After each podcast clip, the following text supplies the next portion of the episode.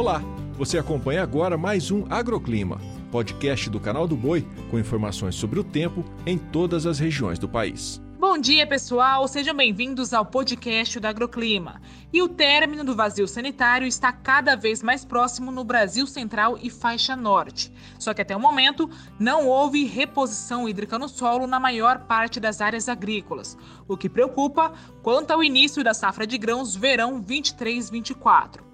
Nesta terça-feira, o tempo firme ainda persiste na maior parte do país, em que a expectativa é de sol pouca presença de nuvens e ar muito seco, especialmente no período da tarde. Tem previsão de chuvas no litoral, desde o Espírito Santo até a Paraíba, mas serão apenas pancadas isoladas e sem grande intensidade.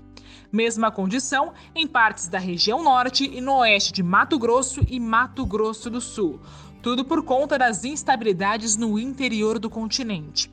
Aliás, essas instabilidades estão associadas diretamente à formação de uma nova frente fria, que traz de volta o potencial para tempo severo no Rio Grande do Sul, oeste catarinense até o sudoeste do Paraná.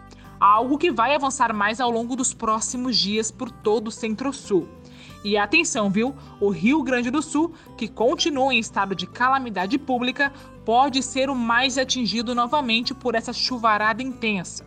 São esperados cerca de 170 milímetros até quarta-feira no sul gaúcho. Já no Paraná, a condição será diferente, com chuva isolada e pouco volumosa.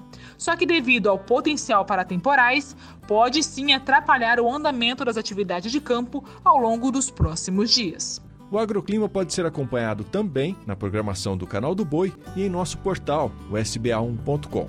Até a próxima!